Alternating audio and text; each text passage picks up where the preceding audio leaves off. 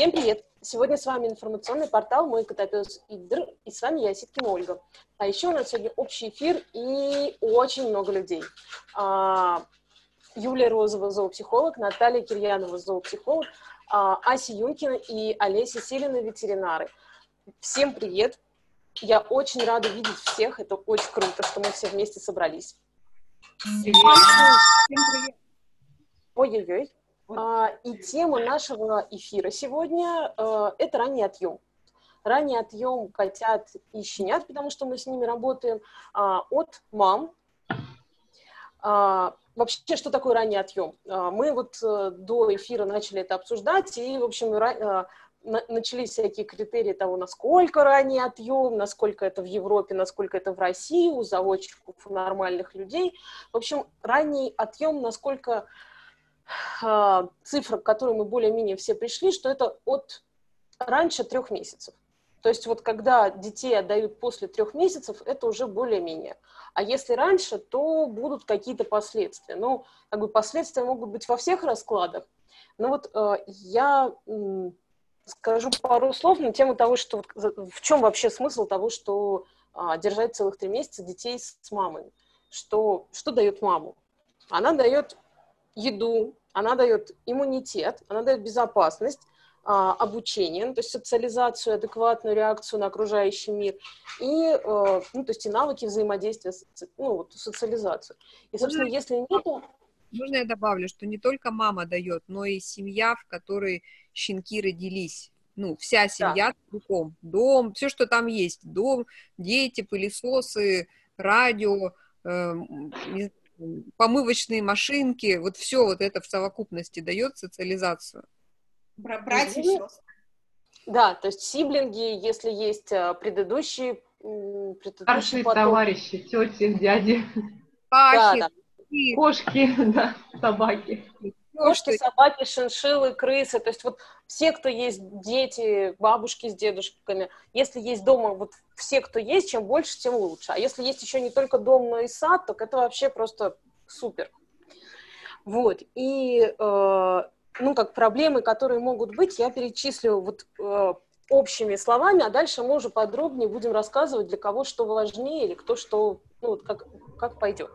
А, основные проблемы, которые я, э, вот, мне приходят в голову, это а, проблемы со здоровьем, это и с иммунитетом, и с ЖКТ, и с э, нервной системой, и с развитием опорно-двигательного аппарата. А, проблемы с торможением психики, а, проблемы с социализацией, взаимодействием с миром.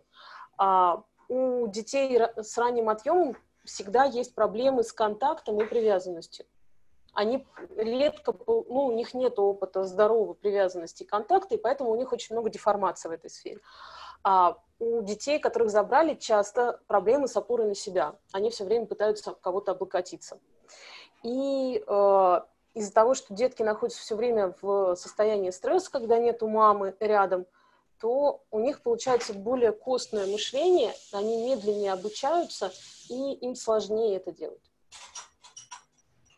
Вот. А, я предлагаю начать вот с самого-самого раннего возраста, что вот я сказала про иммунитет. Что ему... Ася, ты начала рассказывать? Давайте я попробую рассказать. А, а, для иммунитета самое важное – это первые несколько дней и получение молозива от мамы.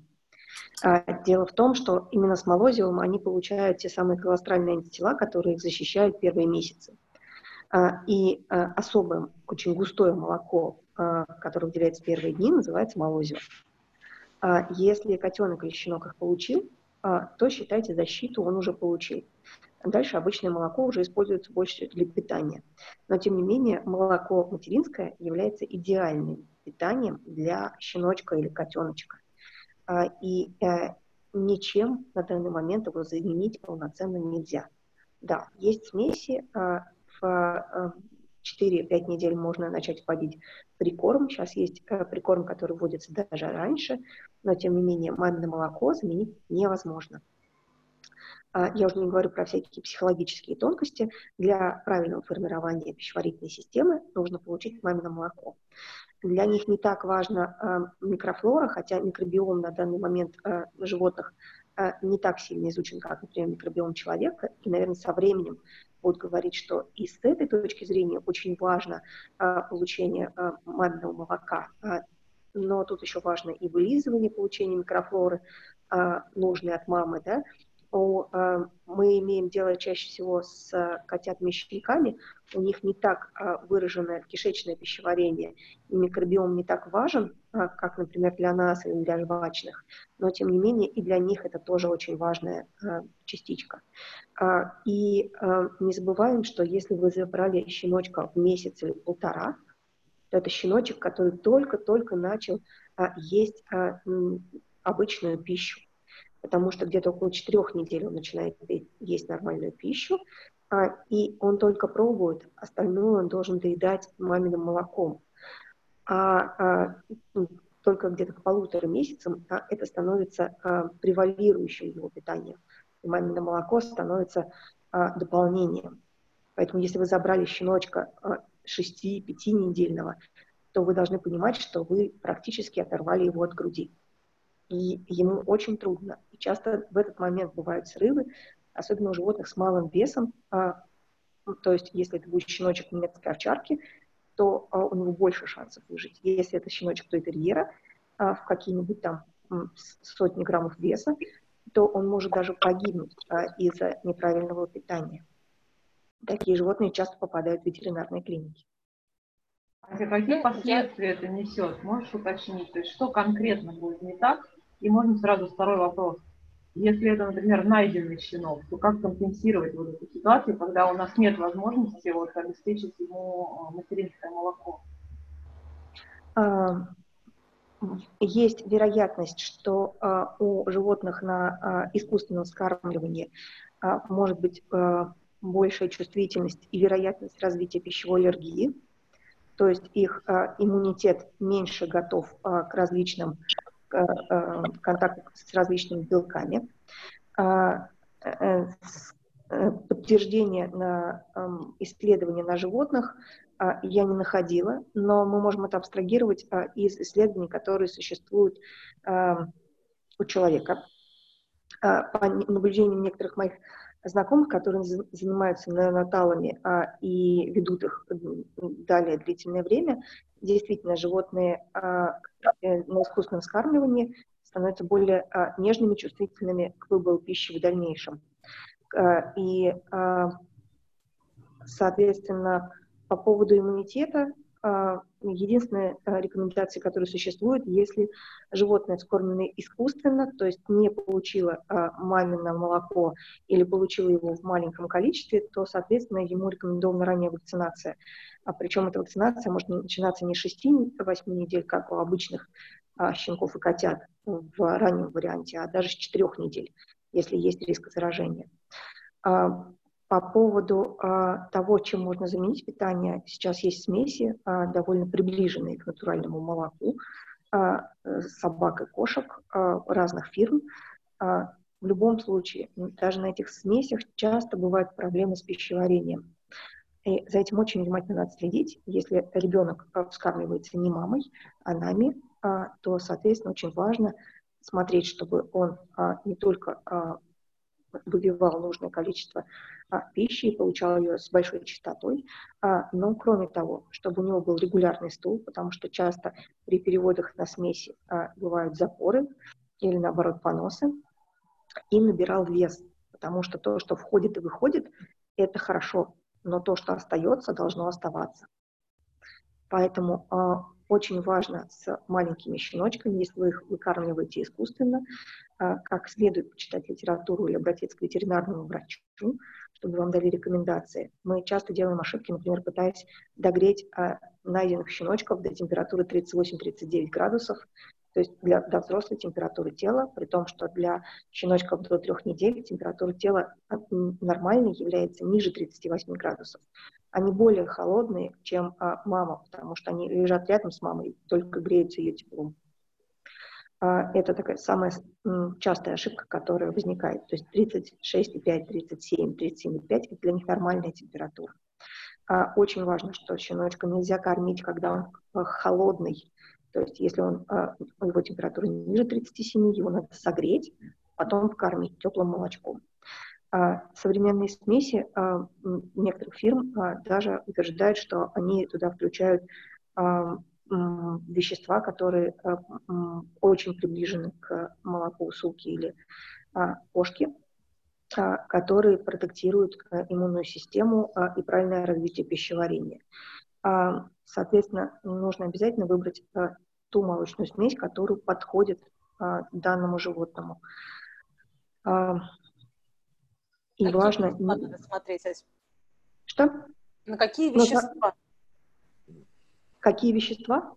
Да, ну то есть вот э, я, э, мы обсуждали вопрос альфа-казеина, который для развития нервной системы, а есть еще, вот, видимо, есть что-то еще для пищеварения, что еще, ну то есть для работы ЖКТ. А, сейчас я, я не смогу э, вот так воспроизвести какие вещества рекомендуются, могу посмотреть в литературе, как они называются, и в комментариях оставить. А, в любом случае, если есть выбор, щенка надо оставить на а, естественном скармливании. Это то, что я хотела бы донести, да? То есть, если это найденный щенок, имеет смысл все-таки искать реальную лактирующую суку? Слушай, ну мне кажется, это как, какая-то идеализация, что я не, у меня ни разу не было такого, что получалось найти какую-то лактирующую суку, чтобы дать на, на прикорм. Но... Бывало, но не часто, но чаще проще щенка вернуть э, на докорм. Ася? Маме?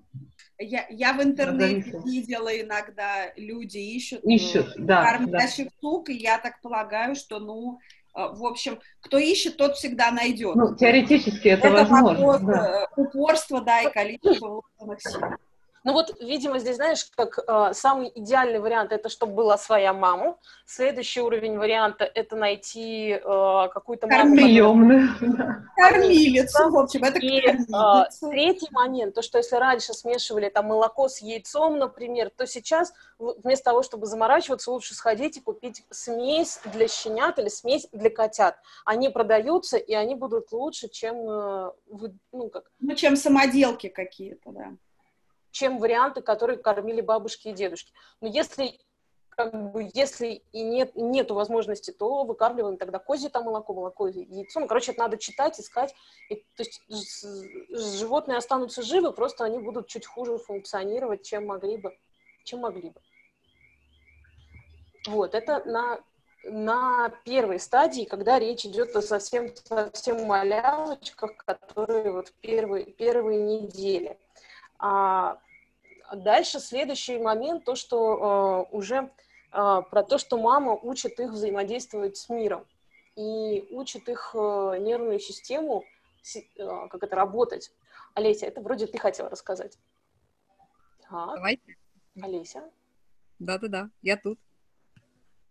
Меня слышно? Супер, рассказывай. Да, теперь слышно. А, ну, так как у меня у самой богатый опыт выращивания щенков, ну, как бы заводчески. Я все это наблюдала воочию, как э, мама учит деток э, тому, чтобы они вовремя останавливались. Когда детки уже подрастают, и у них появляются молочные зубы, а молочные зубы очень острые, ну, довольно-таки болезненные укусы наносят, и детки начинают хватать маму за чувствительные места. Мама какое-то время может потерпеть, но терпение мамы не безгранично. И когда это может выглядеть как, э, ну, знаете, как говорят, вот, э, дети надоели нашей собаки, вот она от них скрывается. На самом деле ничего подобного не происходит. А, если все хорошо, то примерно через полторы-две недели сука начинает покидать гнездо. То есть у нее заканчивается вот этот период, когда она его яростно охраняла от всего, что шевелится вообще в округе. И начинается период, когда она намеренно уходит из гнезда. А, как это влияет на щенков? А, щенки подают сигналы определенной частоты, на которые мозг не может не реагировать просто. Даже наш мозг реагирует, потому что мы там бежим, смотрим, что случилось вообще. А мама уходит ну, как бы мамы в зоне видимости нет. И это как раз учит щенков а, оставаться, какое-то время оставаться одним. Это совершенно нормальный процесс, и не нужно закрывать маму в клетке. Э, с этими щенками, что вот она уходит, все ей надоело, ну, вроде как она о них уже не заботится. На самом деле э, ее уход – это тоже прямая забота о детях, э, которые должны приучиться к самостоятельности. То есть какое-то время проводить одни и не быть фрустрированы этим. И если этого не происходит, у щенков нарастает вот эта степень тревожности. А мама все здесь, и они как бы не привыкают э, какое-то время быть одни. Потом могут быть проблемы. Вот. Но это мы не про ранний отъем, это мы про развитие, да. А про, и про ранний отъем, то есть а, щенки кусают маму, мама на них рычит. Они первое время, ну, как бы могут не понимать, вообще, что этот сигнал означает, ну, рычит. И щелкает зубами вот это на самом деле момент такой тревожный. вот, потому что щелкает зубами, она прям по-настоящему, это прям слышно, как она ими щелкает. И это останавливает щенков. То есть так как у щенков э, система торможения не включена по умолчанию, в отличие от системы возбуждения, да, которая включена всегда, то мама ее включает. То есть определенными сигналами, приемами, такой вот, ну, достаточно прямой угрозой, мама должна включить эту самую систему. И если мама ее не включит, то есть, ну, например, щенка забрали рано, а мы вообще не в курсе, как это, ну, вот вообще делается, то, собственно, эта система, мы рискуем получить собаку, у которой не включена система торможения, да, то есть это самая-самая радикализация, да. То есть э, ну, мы, наверное, понимаем, к чему это приводит, когда у собаки система торможения не включена. Вот. Причем она включается именно вот в определенном возрасте, именно тогда, именно с мамой. Ну и в идеале, если, если в доме есть еще другие собаки, да, взрослые, помимо мамы, вот, которые тоже, в общем-то, хорошо включают эту систему у щенков. Чтобы вот это вот, если щенков много, это прям стая акул, они, знаете, таким конгломератом, да, пере, пере, перебираются по квартире или по дому, вот, и вот этот конгломерат весь кусает, царапает и так далее, и вот если это вовремя не остановить, это прям ну, страшненько выглядит, вот. То есть э, очень важно, чтобы именно собака, именно мама, именно этот вид включил эту систему. То есть это первое включение у нас происходит.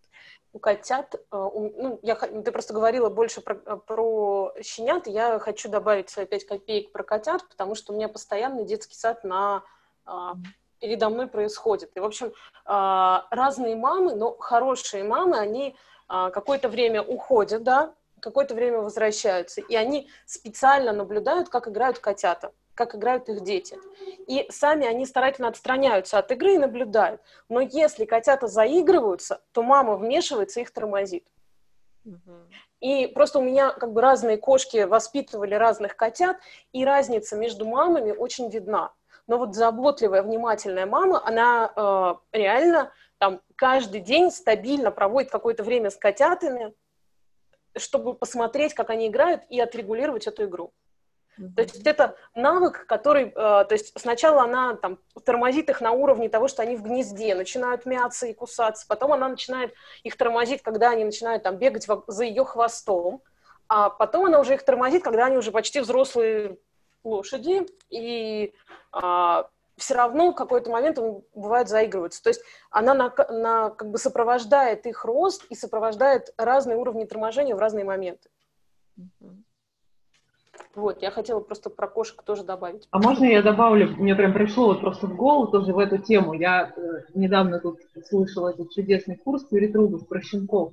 И там была такая идея, я, честно говоря, вот первый раз это услышала, нигде больше об этом не читала, а, что в частности вот примерно в этом же периоде, когда мать учит, ну, в данном случае щенков, а, оттормаживаться, она дает им представление о ресурсе, то есть, если щенок э, взял какую-то там, ну, допустим, пытается вырвать у нее из пасти что-то там, во что она играла, что она держала, она может тоже на него нарычать, как бы проставить эту границу.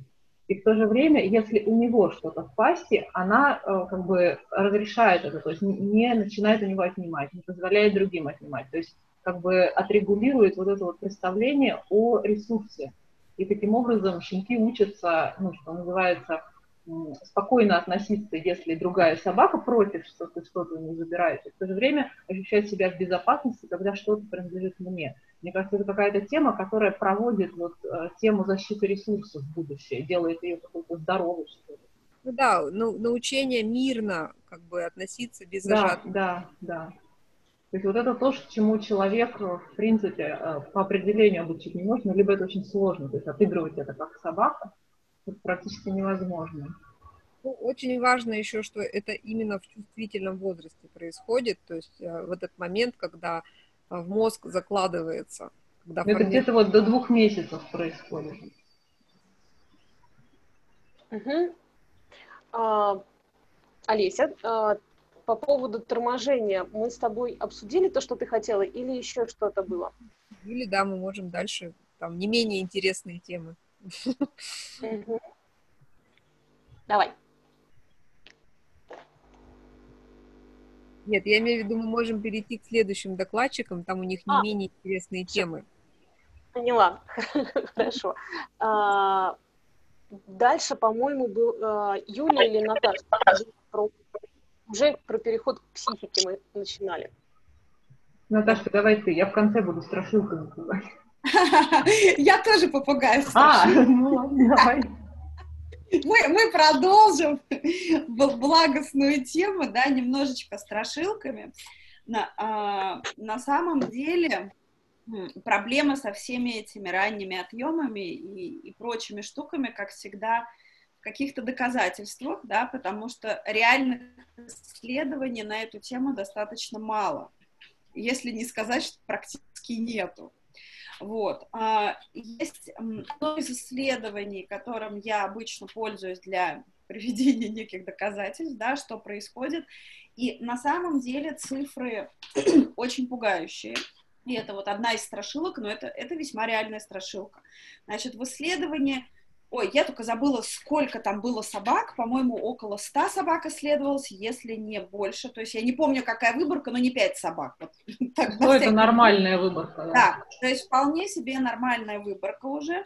А, сравнивались две группы щенков. Одни щенки, которые были забраны в 30-40 дней, другие были забраны в 60 дней, а, ну, разлучены с мамой и сиблингами. Вот. И что же получается? То есть сейчас я буду просто называть цифры а, различных, ну, э, частоты возникновения той или иной поведенческой проблемы. Вот просто сравнить, да, деструктивное поведение, ну, то есть это такая собака там громит дома и все прочее, 80 против 20, 80% против 20%. То есть в 4 раза выше деструктивное поведение у тех щенков, которых забрали от мамы, от сиблингов 30-40 дней, даже чем у тех, которых забрали в 60 дней. То есть 60 дней это абсолютно не идеальная цифра, да, мы вначале вот про, проговорили, что все же 3 месяца это хороший уже возраст для того, чтобы покинуть маму и своих однопометников и поехать в новый дом для э, щенка или для котенка. Вот. А, ну вот моя статистика по, по собакам, да, причем деструктивное поведение, а, это же есть, э, скорее всего, речь идет, в общем-то, о том, что это тревожное расстройство, да, это сепарационная тревога. То есть, что, чтобы вот правильно расшифровать эту цифру, и это в том числе то, о чем говорила Олеся, что щенок не имеет возможности из-за раннего отъема получить э, долгий и безопасный вариант э, сепарации со своей мамой потому что у него тогда нет возможности этому научиться. И вот как следствие, в том числе, да, у щенка высокая сепарационная тревога, он не может оставаться один, и от этого деструктивное поведение. А, ненормальный лай, ну, то есть избыточный, слишком много, то есть все то, что выходит уже за границы нормы. 78% против 22%. Страхи на улице, сейчас цифра будет вообще ужасная, 91% страхов на улице встречается у тех собак, которые их разлучили в 30-40 дней. Против 9% у тех собак, которых в 60 дней забрали из, э, первого дома, да, от мамы. Гнезда. Да, навязчивые требования внимания, но это, собственно, тоже про тревожность, 71% против 29%, а, агрессия, различные варианты агрессии, в том числе к посторонним, 80% против 20%. Да? И у, укусы в игре, то есть такие, видимо, вот как раз, Олесь, это то, про что ты говорила, я так понимаю, да, процесса торможения, 8% против 13%. И видите, сколько, э, сколько здесь получается много ассоциировано со страхами, то есть щенок, по сути, оказывается в том мире, который для него кажется дико, не, э, дико опасным. Безопасности у этой собаки нету. Вот. Вот можно я здесь сделаю очень важный момент, Наташ, потому что здесь есть нюанс. Да? Нюанс в том, что если берется щенок с ранним отъемом, находится, выкармливается и переносится в мир, где а, не смотрели, не следили, не знали как, то тогда будет вот так. Но если есть внимание и знание о том, что может быть, и щенка а, или котенка следят, то есть есть другие кошки, есть возможность там, среды, сада или там, большого дома, и есть занятия, то это может быть по-другому. Ну, логично, потому что если мы возьмем любую особь, говорим ли мы о щенках, о котятах или о детях, да, и о тех, у кого, ну, э, человек осознает, что мол, есть проблемы или они потенциально могут быть и этим занимается, понятно, что результат будет существенно лучше. Другое дело, что я регулярно сталкиваюсь с ошибочным мнением, что человек может это компенсировать на 100%. И вот это вот, э, собственно, проблема, потому что человек не может это компенсировать. Он может улучшить ситуацию, он может создать благоприятные условия для этой собаки, для того, чтобы она развивалась по лучшему пути, а не по худшему пути, да, и попытаться сделать то, что в его силах, но взять и компенсировать тотально на 100% все то, что должна дать мама и сиблинги, естественно, невозможно. Потому что мама же, э, по сути, что, что щенок берет от мамы, да? А, щенку очень важна тактильная стимуляция. И вот э, мама, собственно, именно это делает своими правильными касаниями, которые человек, опять же, не может повторить никаким образом. Мама способствует развитию головного мозга щенка выработке э, различных гормонов окситоцина, в том числе гормона привязанности, э, успокоения, да, расслабления нервной системы. То есть все вот это делает потенциально щенка э, гораздо более устойчивым, гораздо более адаптивным к различным ситуациям в жизни. Да? Поэтому когда вот получается вот, вот эти вот цифры из исследования, это же все э, идет от недостатка мамы, от недостатка стимуляции нервных окончаний, которые должны помочь собаке правильно развиваться, щеночку, да. И в итоге вот получаются такие очень нехорошие последствия. Ну, вот.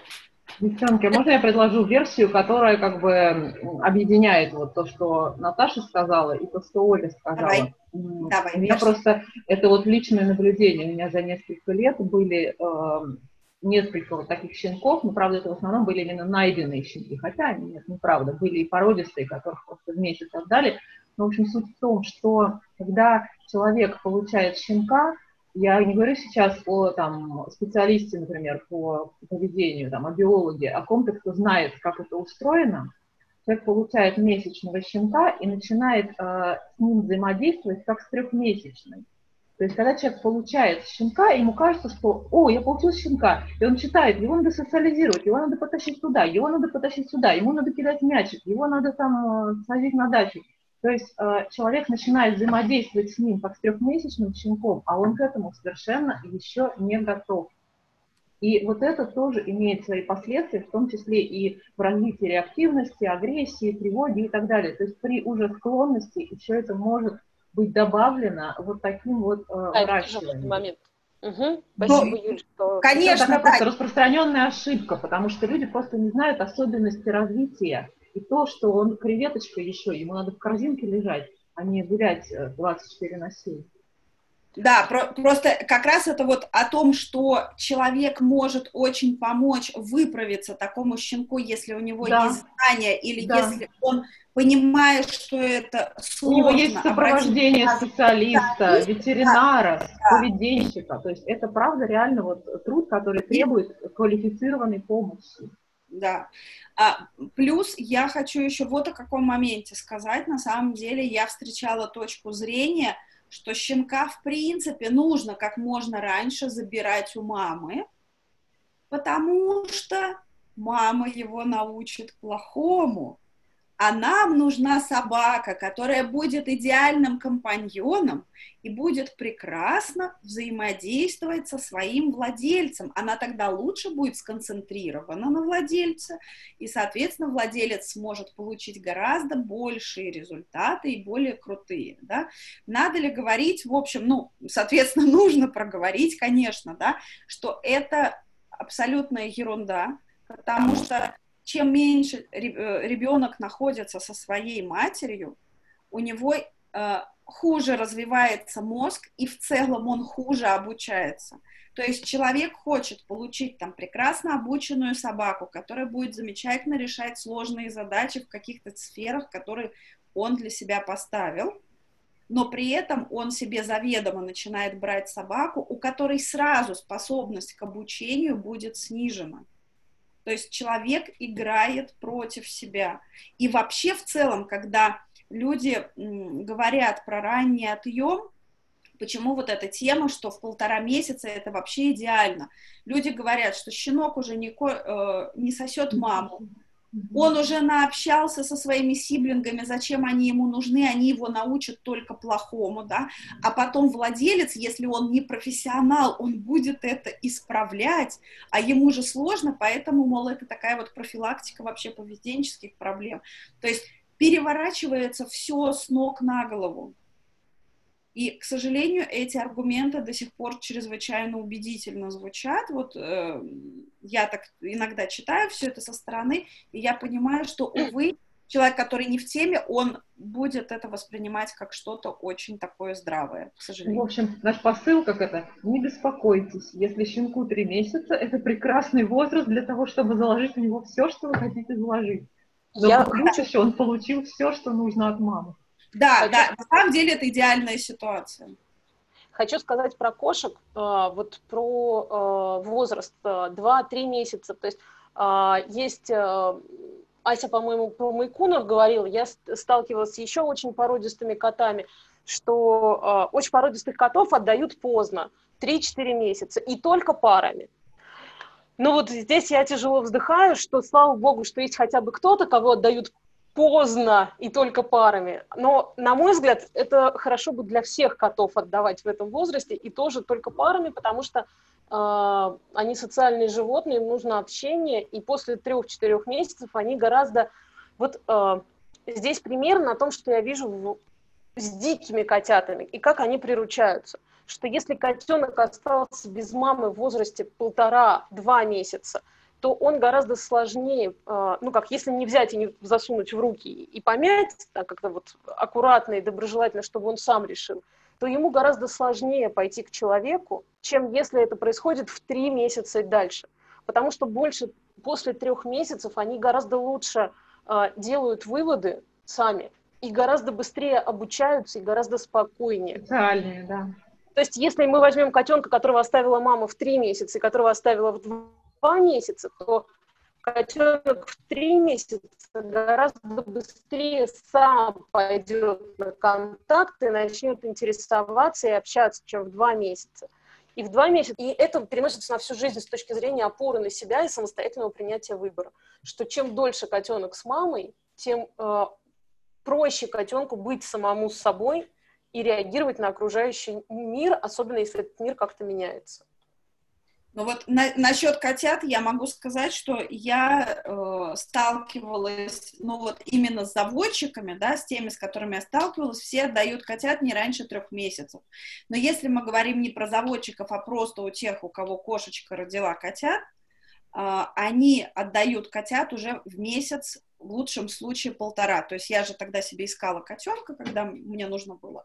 Вот, и я не смогла найти, то есть либо они все уже были розданы, либо люди не соглашались у себя держать котенка. То есть вообще не было вариантов найти котенка от обычной беспородной кошки, чтобы он побыл с мамой хотя бы. Ну, я уж молчу про сиблингов, да, но хотя бы с мамой, чтобы побыл до трех месяцев. Это было нереально, и в результате я себе взяла подобранную кошку, которую вы выходили, да, с ней все хорошо, кошку-подростка. И это было уже наилучшим вариантом это вопрос только страхов э, хозяев, что они останутся, что э, да, здесь уже как будет э, три с половиной месяца, это будет длинноногое, э, длиннохвостое чудовище, э, которого не захотят забрать, а месячных котят, вот этих вот маленьких лапушек, пусиков, э, их хотят забрать. Это э, это наш окситоцин работает, э, тех, кто хочет взять котенка. Ну, более того, думаем, я в этом смысле нетипичный человек, у меня окситоцин не срабатывает, у меня жесткая логика и благополучие котят. Нам побольше бы таких хозяев, тогда, наверное, было бы меньше страхов. Но ну, Потому что заводчик, заводчик понимает, что э, их котята предоплачены, у них есть семья, они уедут туда и будут там благополучны, а, а вот э, когда дают беспородных котят, действительно люди не готовы рисковать, что они останутся с этим котенком потом наедине. Подростков никто не хочет брать. Хотя очень странно, они э, гораздо более предсказуемые. Ты видишь уже то, что выросло, э, ты понимаешь э, темперамент котенка, и мне кажется, вообще вот э, выбирая кошку, в 4 месяца ты уже можешь понять, что это будет. Когда ты берешь э, двух колобка, э, может вырасти все, что угодно. Ну, у меня последние коты, которых я раздавала, они были уже после полугода. И они прекрасно вписались в семью, и они там, ну, то есть, и у них были гораздо более взрослые, серьезные отношения с семьей. И, в общем, это, то есть, для меня чуть ли не мысль о том, что, в общем, раньше полугода отдавать из семьи и привычного дома, может быть, и не стоит. Ну, тут есть обратная сторона медали. Я всегда говорю, что, в принципе, и щенков бы неплохо месяцев 4 отдавать, но тогда э, вся ответственность на социализацию, в широком смысле слова, ложится на плечи заводчика. А это уже другая больная тема, да, то есть да. если люди получат щенка в 4-5 месяцев, он может быть устойчив с точки зрения, как бы там, какой-то там, ну, скажем, социализации с э, однопометниками и мамой, но при этом он может быть полным депривантом, особенно если он там жил где-то на участке, его никуда не вывозили. То есть мы всегда имеем вот этот перекос. И нам нужно здесь э, играть на этой вот грани, где э, начнется социализация с миром, да, и кто за это отвечает, кто этим занимается.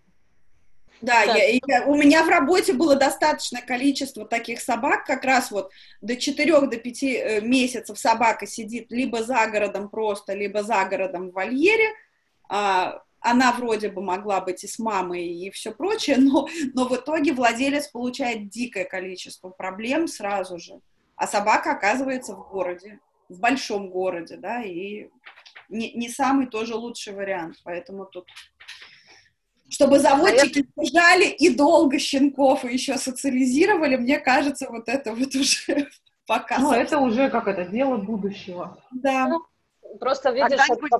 появятся идеальные заводчики. Вопрос возможности, что вот э, у меня есть возможность, где есть сад, дом, много котов, которые привычны к детям, и получается, что дети социализируются и растут полноценно. Но в другой ситуации могло бы быть все по-другому. То есть это очень индивидуально, да, я говорила о своем опыте, и это, и это важно отметить. А, страшилки давайте... пугать будем? Давай немножко про психику и страшилки, и на этом заканчиваем. Вот чуть-чуть. Ну, на самом деле, э, я обычно акцентирую внимание хозяев на нескольких вещах. То есть, если так получилось, что у вас щенок э, месяц, меньше месяца, то есть э, там нашли или по каким-то причинам отдали, имеет смысл знать о последствиях, которые это несет, и о том, как их предугадать. Вот я как раз даю такой ликбез таким вот э, ну, владельцам.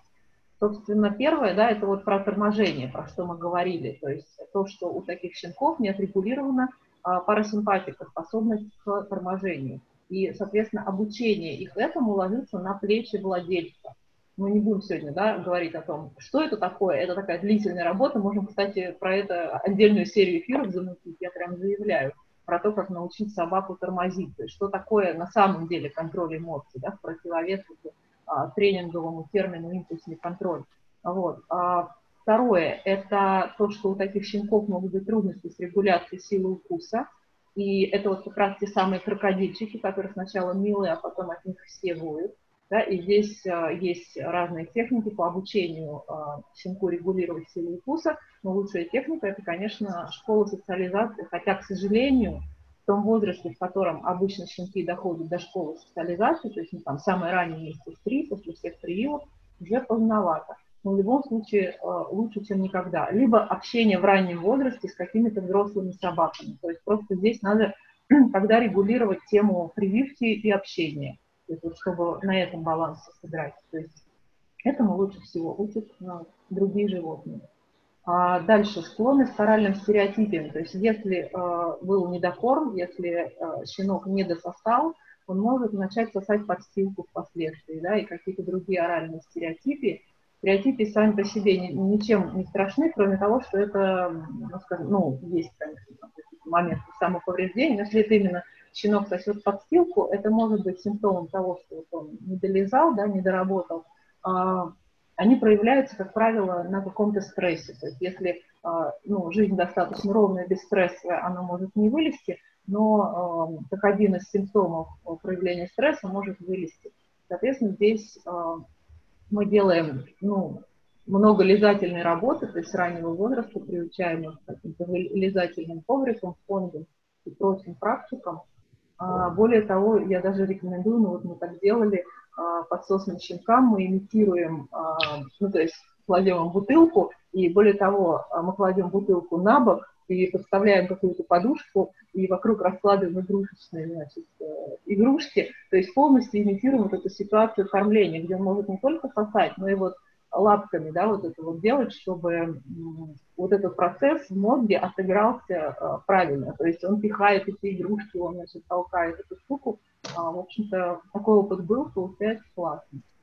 Вот. И третья, наверное, страшилка, которую я пугаю, это, собственно, сепаратная тревога. И здесь, опять же, а, очень важно просто выдерживать, эм, скажем так, эм, правильную скорость выращивания, правильную скорость стимуляции. То есть это не значит, что щенка одного месяца там, или двух надо оставлять одного. Вот ровно нет. Потому что э, когда щенок остается один, когда мама начинает от него сепарироваться две недели, да, он остается с кучей других щенков. Это совсем другая история, чем если щенка в незнакомом месте там закрывают ради обучения а, оставаться одному. То есть если уже так получилось, что он остался, ну, он у вас один, и приучать его оставаться одному как-то надо, здесь мы уже выдерживаем все-таки, мы выдерживаем до какого-то возраста, а, там, не знаю, 4-5 месяцев, когда, ну, может быть, пораньше чуть-чуть. То есть мы приучаем щенка аккуратно, например, с какими-то игрушками, да, там он чем-то увлечен, мы можем там на 2 минуты выйти из комнаты. И uh, уже вот этот процесс приучения его оставаться одному, он идет уже как такой, ну, как тренинг даже. Ну, то есть очень аккуратно и учитывая прям вот особенности развития. То есть тогда, когда а, он уже достаточно повзрослеет, чтобы с этим справиться, потому что вот в возрасте 1-2 месяца оставаться одному это нереально. Ну вот я, наверное, так. У меня страшилки такие. Супер. А, на сегодня мы заканчиваем.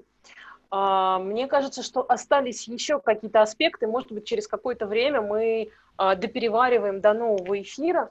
Если будут какие-то вопросы или желание что-то еще обсудить и уточнить, можно, пишите мне, пишите в Facebook, будем это обсуждать. А пока заканчиваем на том, что и котят, и щенят надо по возможности оставлять с мамами и с сиблингами хотя бы месяцев до трех. И будет им и счастье, и здоровье, и рабочая психика. Ну, то есть бывают исключения всякие, но э, бывают и хорошие варианты. Спасибо большое те, кто был с нами. Спасибо большое Юлия, Наташа, Олеся, Ася и я. И до новых встреч. До новых встреч. Пока-пока.